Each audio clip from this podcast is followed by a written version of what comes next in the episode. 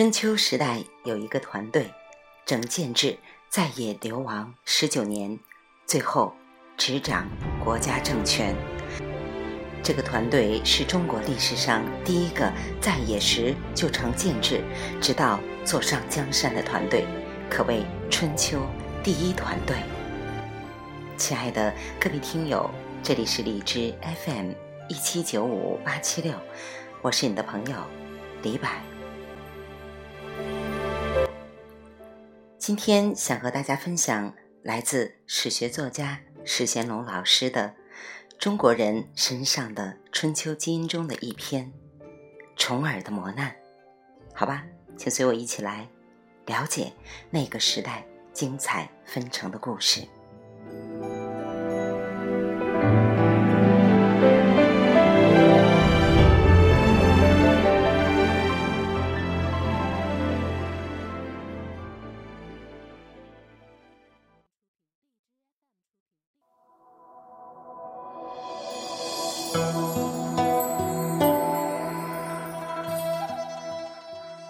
重耳躲过了父亲晋献公和骊姬两次派来的顶尖杀手的追杀，在北狄、齐、楚、秦流亡十九年。这支流亡团队回国掌权后，很快成为春秋霸主。这支团队的各个家族成为该国公族，显赫一时，又陆续陷入灭族内乱。最后，胜者为王，三家分晋，成为进入战国时期的标志。这就是晋文公公子重耳的流亡团队。感兴趣的听友可以找到我之前的节目，都是你的错，来了解他的父亲晋献公。这支团队历十九年颠沛流离而不散。让晋国复兴到晋献公时代的中原大国地位。这支团队的元老后代成为晋国的晋二代、晋三代。此后，秦晋恩怨、晋楚争霸、晋齐会战、北伐敌国、晋文公会盟、赵氏孤儿、公族争斗，三家分晋都与这支团队及其后代有关。公子重耳是晋献公第二位妻子胡姬的儿子。重耳有很多朋友，就连舅舅都愿意跟着他混，因为跟着他能吃香的喝辣的，有你的就有我的。跟重耳关系最好的有五个人，按照重耳出逃到敌国的那一年，即前六百五十五年计算年纪，这五个人分别是胡延。字子范，年龄三十八岁，是周狄混血，与重耳是旧生关系，老谋深算，诡计多端，是重耳队伍中的军师。赵崔，字子瑜，年龄二十八岁，与重耳是师生关系，稳重细致，正直谦恭，是重耳阵营中最受尊重的人。魏抽年龄二十三岁，与重耳是朋友关系，力大无穷，勇猛无敌，性格暴躁。先轸年龄二十一岁，与重耳也是朋友关系，英武神勇，沉着机警，是天生的元帅。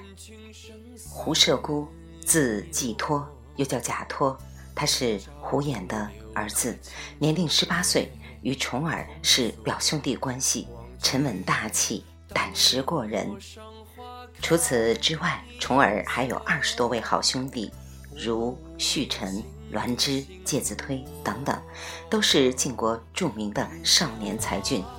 像重耳这样在野时就得到这么多能人相助的公子，即使在仰视之风盛行的战国时代，也难得一见。这一年，重耳四十二岁。重耳的团队是如何构成的呢？他的组织者，也即是团队的召集人，是他的舅舅胡衍。头脑清楚，有决断力，其独特身份也具备做团队召集人的必备属性，是重耳的长辈。他的谋士，也即是帮助团队分析形势、提供解决方案的人，叫先轸，是位帅才，后来成为晋国元帅。当然，一定需要四肢发达、头脑简单的勇士。重耳的死党魏抽，力大无比，忠心耿耿，属于能舍命救主的一类人。这里当然少不了外交家赵崔。春秋时代是沿袭周制、讲究礼节、尊重文化的贵族社会。赵崔善于引经据典，朝堂应对可以当得百万乘兵。他靠学识与口才，多次在外交场面上救急解困，让诸侯刮目相看。对，还有探子、旭臣、栾之，也即是团队最后需要的情报员。这类人天生有耳通八方的本事，总是能第一时间收集到情报。这五类人是领导的核心团队，有了这些人，领导就等于有了护身符。机会有人相助抓取，危险时有人帮助规避。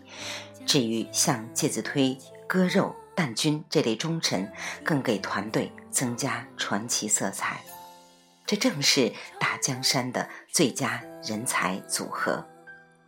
如果外公扶植孙子，舅舅帮助外甥，是因为血缘关系；先轸、赵崔、魏抽、介子推这些人。追随重耳，仅仅因为重耳是国君的儿子，是说不通的。从重耳三兄弟的命运可以看出，重耳的人格特点。据《史记》记载，献公子八人，而太子申生、重耳、夷吾皆有贤行。三兄弟三种贤行，申生是谦谦君子，很规矩。待人和气忠厚，对父亲唯唯诺诺，人们都很尊重他，但未必喜欢他，更未必愿意与他交往。因此，申生的朋友不多。简单说，他是一个书生。重耳是我行我素的人，慷慨大方，不做作，也不为小事计较，有一说一，有错就改。重耳的朋友多，大家都愿意跟他在一起做事儿。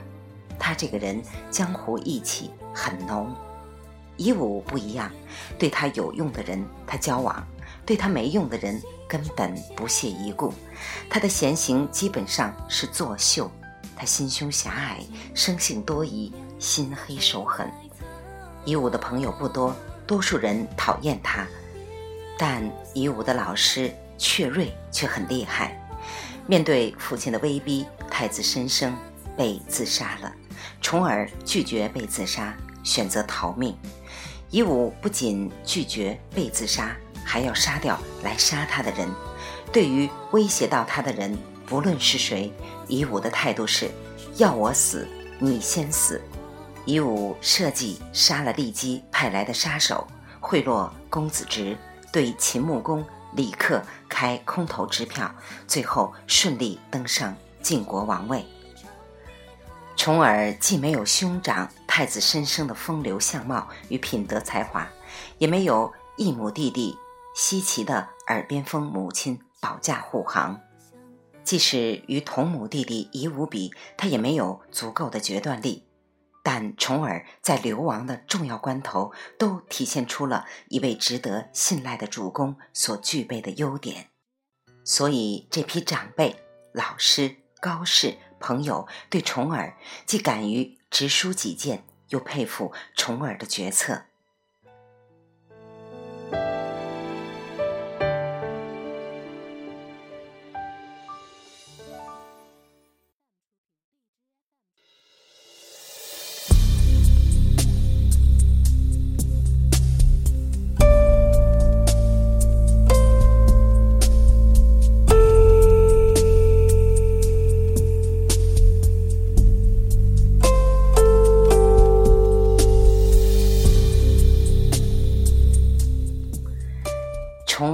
有哪些领导特质呢？这是值得分析的。第一特质当然是聪明。国语记载：“乃行过五路，弃食于野人。野人举块以渔之。公子怒，将鞭之。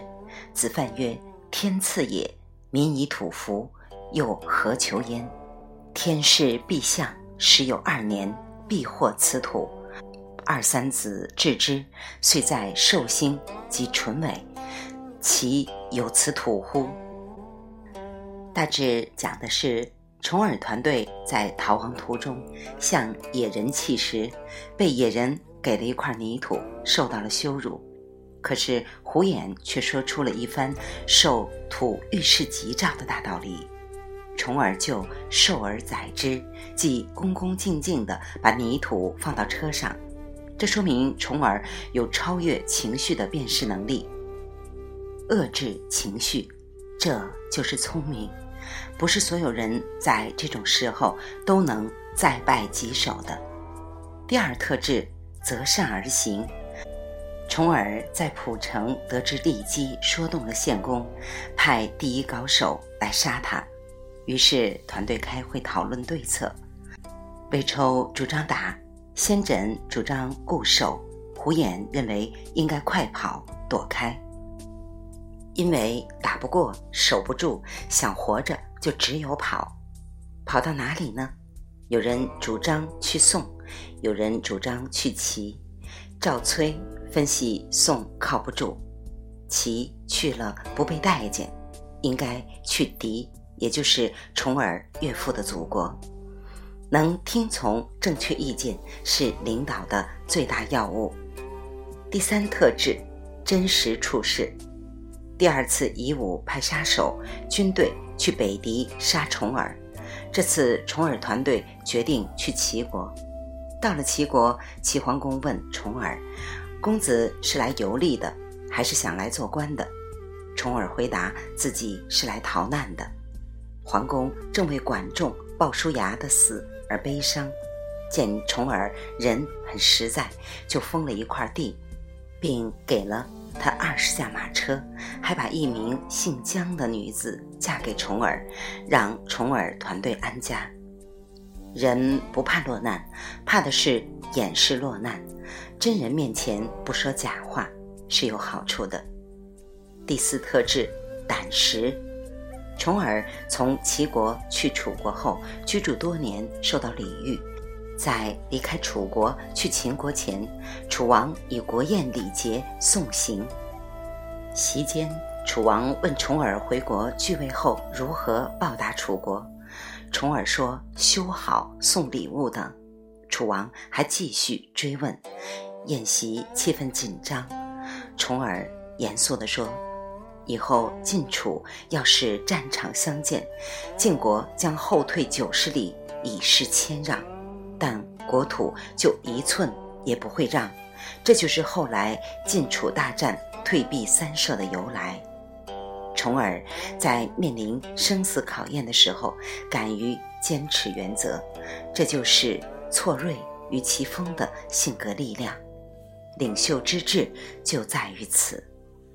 第五个特质呢，胸怀。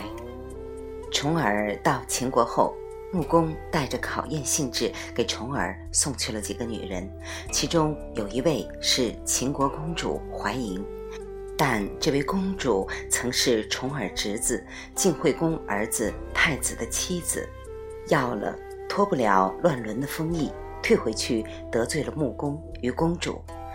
公主服侍重耳时。重耳以待客之礼对待公主，也不与公主同房。过了几天，公主火了，跑回去向穆公投诉。穆公召重耳询问，重耳团队都不知如何应对。重耳说：“我不是嫌弃公主，而是觉得这样委屈了公主。我想在回国后礼聘迎娶公主。”穆公、公主闻言均大喜。从春秋第一团队的十九年流亡到执掌晋国大权，可以得出哪些启示呢？领导力其实与能力、实力、势力都没有必然关联，也与贿赂、阴谋、权力无关。从重耳的事迹里，可以总结出五条经验：第一，领导也要有靠山。重耳靠不住父王。却有外公、舅舅的支持，靠山除了有权力与金钱，更重要的是有道德或道义。有德之人的忠诚，也是权力合法性的定海神针。其次呢，要善于团结同好。简单的说，人情有时大于道理。追随重耳流亡的，不是厉害的计算、未来的承诺或者即将到来的胜利。实际上，流亡十九年间，未来是一片漆黑。可是重耳的团队不离不弃，他们这伙人情感交融，亲如一家。面对没有保障的未来，情感的团结高于任何精明的算计。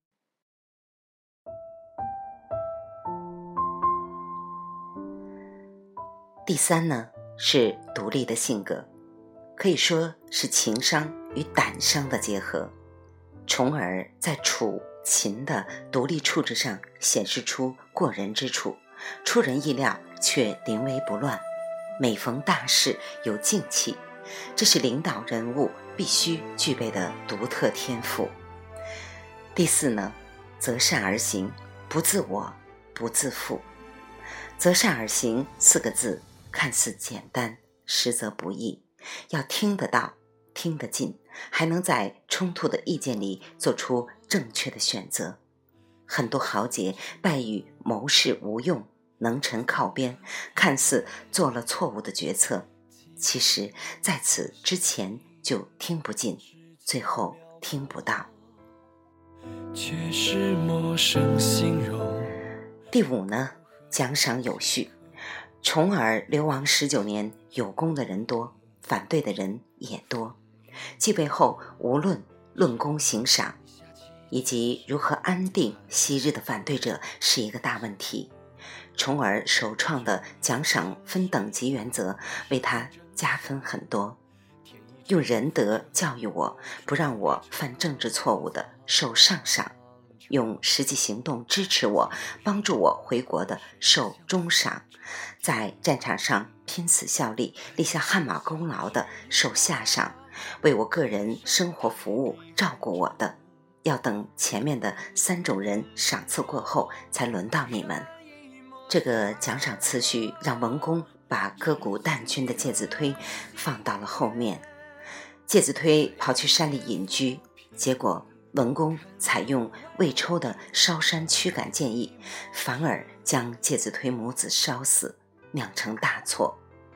晋文公为祭奠介子推，在介子推被烧死的那一个月冷食，后来就演变为寒食节。但文公的奖赏原则重德不重亲，是让晋国大多数人服气的好方法。城濮之战后，周王室发给晋文公担任伯的委任状，上面写着。天子委任叔父，奉天任命，维护四方稳定，消灭天子不喜欢的事物。这相当于尚方宝剑，拿着它可以上打昏君，下斩奸臣。在建土会盟期间，晋文公三次朝觐周襄王，以示尊崇。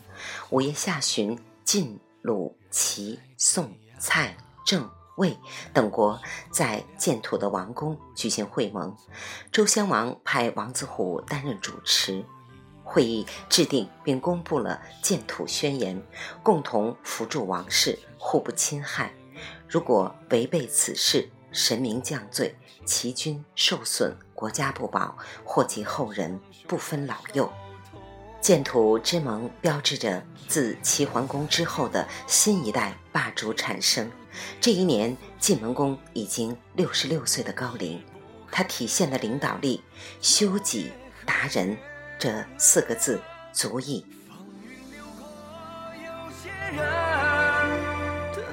亲爱的各位听友，今天的分享就到这里。因为节目时长的关系，有些章节是有删减的。感兴趣的朋友可以买来史贤龙老师的这本书籍。详细阅读，下一期节目继续和大家分享晋文公重耳的恩怨情仇，好吧？感谢您的聆听，晚安。有几百亿出世，我拂袖挽清风，泼墨描笔弹琴，你黑发如雪，不负此生中意义，说给后人听。这山河万里，又有谁会懂？